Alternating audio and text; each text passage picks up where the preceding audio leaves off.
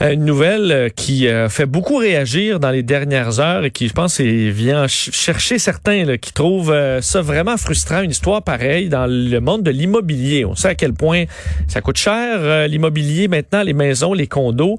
Et vous avez peut-être vu ce dossier de nos collègues du bureau d'enquête. On dit pendant que de nombreux Montréalais ont de la difficulté à se loger à bon prix, évidemment à prix décent, des centaines d'unités qui sont dites abordables sont louées et revendues au prix fort souvent par des proches des promoteurs qui font ben, un coup d'argent. Depuis 15 ans à Montréal, on incite les promoteurs à intégrer euh, des logements plus abordables dans leurs projets. on parle de 15 à 20% euh, qui doivent être installés. Le prix maximal des unités euh, est fixé par la ville, donc pour des condos, un prix limite.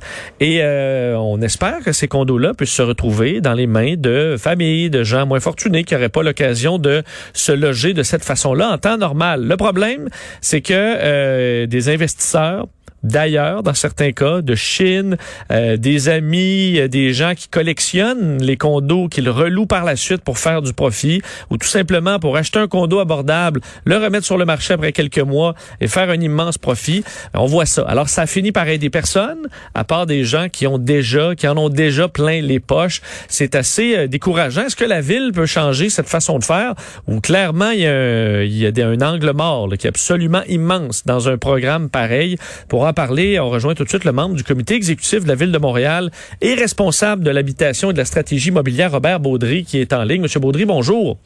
Bonjour, Monsieur Dessureau. Donc, en lisant ce, dossier ce matin, euh, étiez-vous surpris ou c'est euh, bon quelque chose qu'on savait depuis longtemps à Montréal? Ben, c'est quelque chose qu'on savait, mais ça me mettait quand même en beau fusil parce que euh, c'est toujours quelque chose qu'on on espère euh, que ce soit pas euh, aussi présent. et c'est pour ça aussi que notre administration, quand on est arrivé, on a travaillé ardemment à changer les règles du jeu. Hein. le programme et les stratégies que vous décrivez là, c'est l'ancien modèle. C'est le modèle de la stratégie d'inclusion. C'est le modèle que les promoteurs nous demandaient de garder. Nous, on est arrivé avec le 20-20-20. Ils voulaient pas qu'on le mette en place. On l'a mis en place. Donc, depuis avril, tout nouveau projet ne peuvent plus faire ce genre de modèle-là. Mais ce qui est inquiétant, c'est qu'on a encore des candidats à la mairie, comme Denis Coderre, qui, eux, pour eux, ce type de modèle-là fonctionnait très, très bien.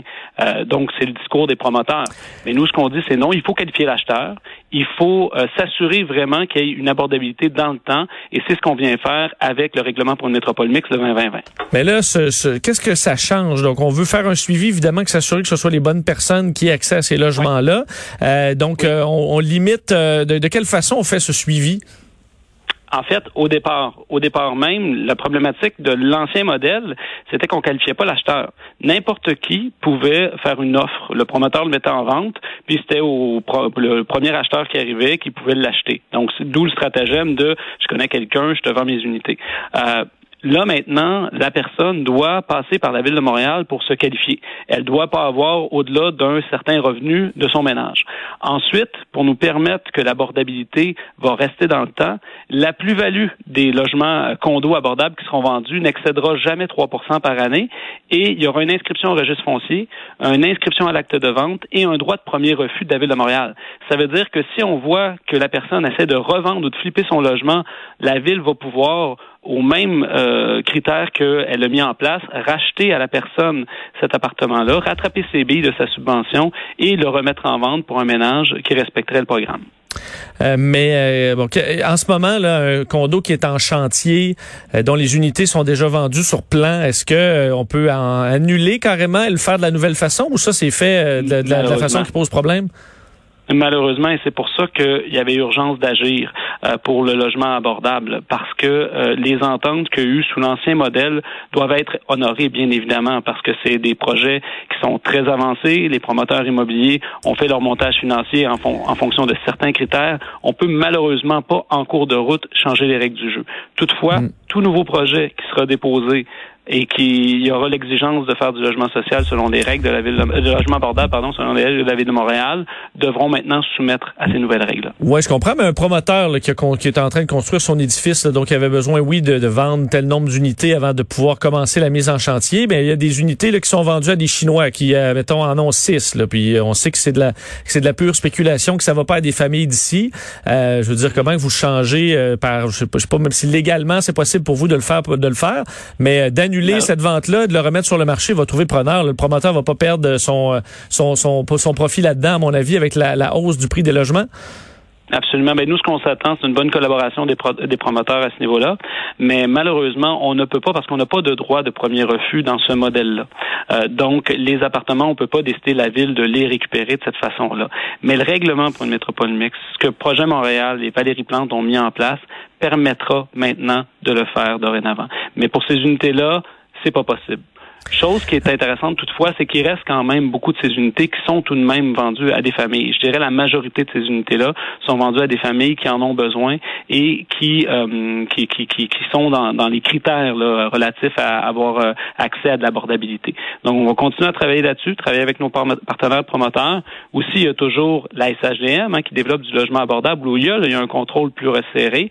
Euh, là, il faudra un peu l'aide du fédéral parce qu'avec les nouvelles règles du fédéral, on ne peut plus construire de nouveaux accès condo, où là, il y avait un meilleur contrôle de l'acheteur et un meilleur contrôle du suivi euh, par rapport à la à l'unité euh, pour s'assurer vraiment qu'il soit pas flippé.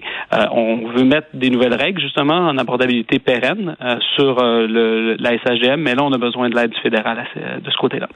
Qu'en est-il de, la lutte à la spéculation? Là? Il y a ça, ce dossier-là, mais même des condos qui sont pas pour but d'être abordables dès leur construction sont rachetés euh, à l'extérieur par de la spéculation. Il y a eu la pandémie qui est venue chambouler un peu tout ça. Euh, où on en est? Est-ce que vous êtes dans la lutte active à cette problématique-là pour le centre-ville particulièrement? Projet Montréal est l'administration la plus crédible pour lutter euh, contre l'inabordabilité actuelle, la crise de l'abordabilité à Montréal.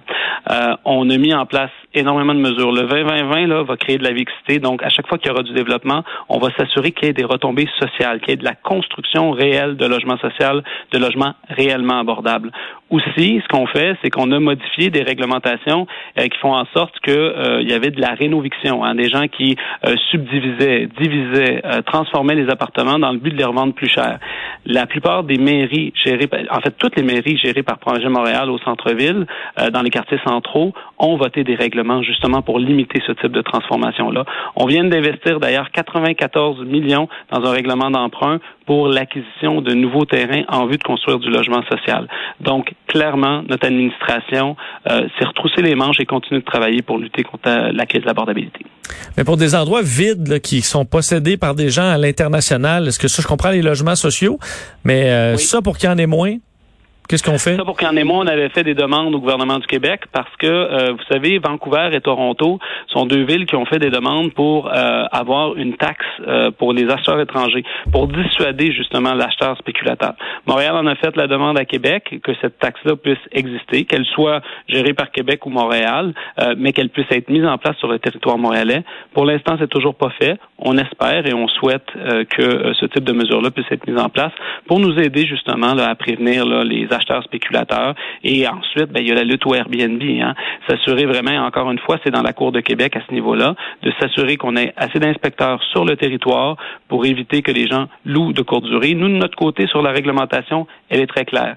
Euh, si c'est pas la résidence principale, il n'est pas censé d'avoir de location courte durée. On collabore avec nos inspecteurs, mais Québec a le pouvoir d'enquête. Donc, l'objectif, c'est de travailler avec eux pour essayer d'attraper les gros conglomérats qui achètent de grandes euh, parties d'unités au centre-ville pour justement les ramener euh, dans le marché régulier et que nos familles, nos étudiants euh, puissent trouver des logements qui répondent à leur capacité de payer.